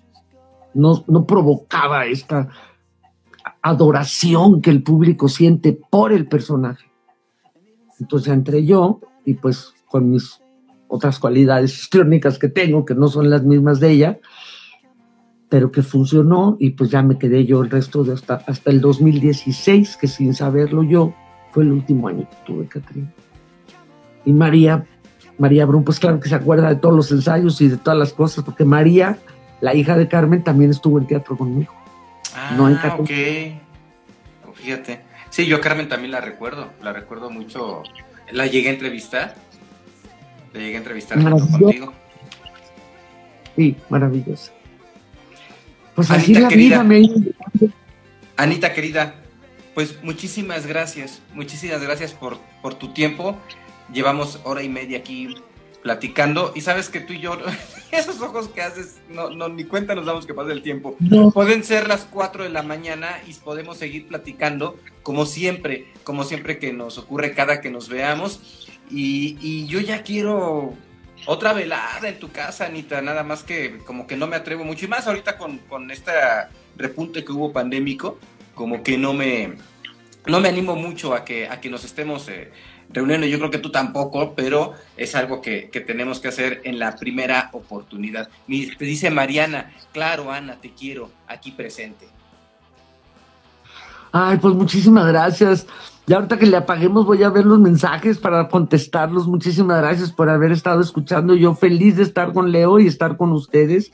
Yo me siento muy halagada y me, y me agrada muchísimo poder compartir anécdotas como estas que tú me permites contar, que, que pues muchas son pues parte de mi vida, más que de, no, no tanto de mi vida profesional, sino de la vida de Ana como, como mujer y como ser humano y las profesionales se van ensamblando de una manera así padrísima, ¿no? Porque yo creo que, que, mi vida sí ha tenido desde niña mucho que ver con, con el arte, con la creación, la imaginación y la promoción. Entonces, padrísimo que me permitas compartir, pues, este personaje que soy yo, personaje que puede ser caricatura o puede ser muy serio, puede ser un, ¿cómo le dicen a los que proyectan así un eh, oleograma, o como les dicen, holograma, pero, pero que es Ana Neumann y que me da muchísimo gusto volver a estar viva con la gente y, poder estar en un medio tan importante como es Orbe Sonora. Leo, queridísimo Leo, te quiero mucho. Yo te quiero más, Anita. Yo te quiero más, Anita que se acerquen a la Casa Museo Ton, si no lo quieren hacer ahorita presencial, que va a estar padre y vamos a estar poquita gente, pero con eventos muy padres, pues acérquense a la página de la Casa Museo Manuel José Otón o del taller literario del Museo Otoniano, así se llama nuestra página.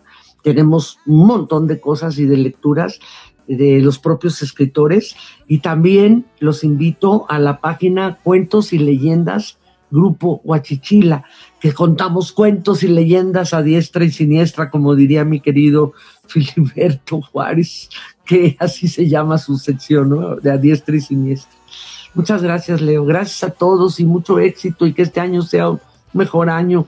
Y hay que cuidarnos, hay que protegernos y hay que proteger a los demás porque parece ser que esta cepa del ómico, por lo que he leído, vamos a ver la realidad, es mucho más contagiosa, pero menos, menos grave. pero sí hay mucha gente asintomática o con síntomas bajos, pero que contagia. Así es. Entonces, pues, todos, y, y no todos están protegidos, porque la otra cepa, el Delta, pues ahí anda todavía. Hace, hace algunos años, Anita, hace alrededor de 30 años te escuché en la radio y tú has sido una de las personas que me inspiraron para hacer radio. De entrada, fue el primer eh, eh, eh, proyecto radiofónico o programa radiofónico que yo escuché y que me captó en, San Luis Potosí. Y, y, pues es un privilegio estar aquí contigo platicando. Un privilegio tener tu amistad y un privilegio que estés aquí platicando. Muchas gracias por pues, todo. En las dos fases, un privilegio ser tu amiga, un privilegio tener tu amistad y el privilegio está que me hayas invitado, oye, porque tú tienes unos invitados increíbles, porque yo luego me meto ahí en Orbe Sonora, luego me hago bolas, ¿cómo se llamaba? o, sobre Sonora, no, Orbe Sonora. Oye, no, pues fíjate, mi programa de radio empezó también precisamente el primero de abril del año 1991 en Globo Estéreo. Ya todo pasó hace 31 años. Así es. Fíjate. Así es. Empezó. Y ahora regreso de alguna manera a la institucionalidad, pero dentro del arte, la cultura y el gran otón y, pues, pues a, luchar con las, como siempre, por, por y ojalá, adelante. Ojalá próximamente te volvamos a escuchar en radio, porque eh, los radioescuchas nos quedamos con esa ausencia. Y yo me quedo con la ausencia de los radioescuchas y del micrófono y de muchas historias que ya tenía para seguir y que todavía veo y digo, pero si ya no tengo el programa. Hay que hacer algo, Anita. Pero tengo la vida. Claro. Hagámoslo. Un gran beso y a todos. Que sea un año bueno. Muchas gracias, Anita. Un abrazo a ti y a quienes nos estuvieron escuchando. A quienes estuvieron escuchando eh, en este live de Instagram en Radio Universidad. La repetición. Ah, dónde va a estar. Ah, bueno, mira, Anita, esto estamos transmitiendo ahorita en vivo por Instagram. Luego, eh, esto se retransmite por Radio Universidad en San Luis Potosí y en Matehuala, viernes a las 8 de la noche, diferido, ¿no? ¿no? Ya está editado ahí, nada más es una hora o cuánto tiempo 52 minutos, 52 minutos en Radio Universidad. Pero el audio completo. completo? El audio completo, eh, si ustedes lo buscan como podcast en cualquier plataforma, en Spotify, en Apple Music, en Deezer, en Tidal, eh, en, en todas las plataformas de podcast, si buscas Orbe Sonora, entonces ahí te aparece. Entonces yo tardo unos tres días más o menos. Siempre lo subo en jueves, a lo largo del día. Lo publico en jueves y está, está ahí también. Y el video se queda aquí en Instagram y también en YouTube. Entonces ahí, ahí está para seguirle dando vuelta. ¿Y cómo le ponemos Orbe Sonora? ¿Le ponemos Orbe Sonora? Orbe Sonora, igual pones Ana Neumann y ahí aparece. Por ejemplo, si lo buscas, perdón, yo soy... No, no, no, adelante. adelante, pero no soy muy buena. Eh, ¿Le pones en Face y buscas Orbe Sonora? Mira, le puedes poner en Google. Si tú buscas en Google Orbe Sonora Ana Neumann, ahí te sale este y el pasado que hicimos. Ah, y el pasado también estuvo padrísimo. Bueno, yo, yo me divierto y luego me acuerdo de mis, de mis propias adolescentadas que, que tuvieron un éxito. Que dice mi mamá, ¿tienes una estrella? Porque yo digo, pues sí.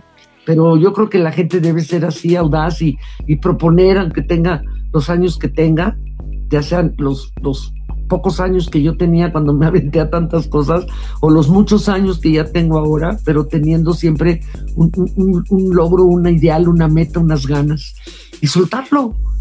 ¿Qué puede pasar? ¿Que no se haga? Eso fue lo que pensé cuando escribí la carta.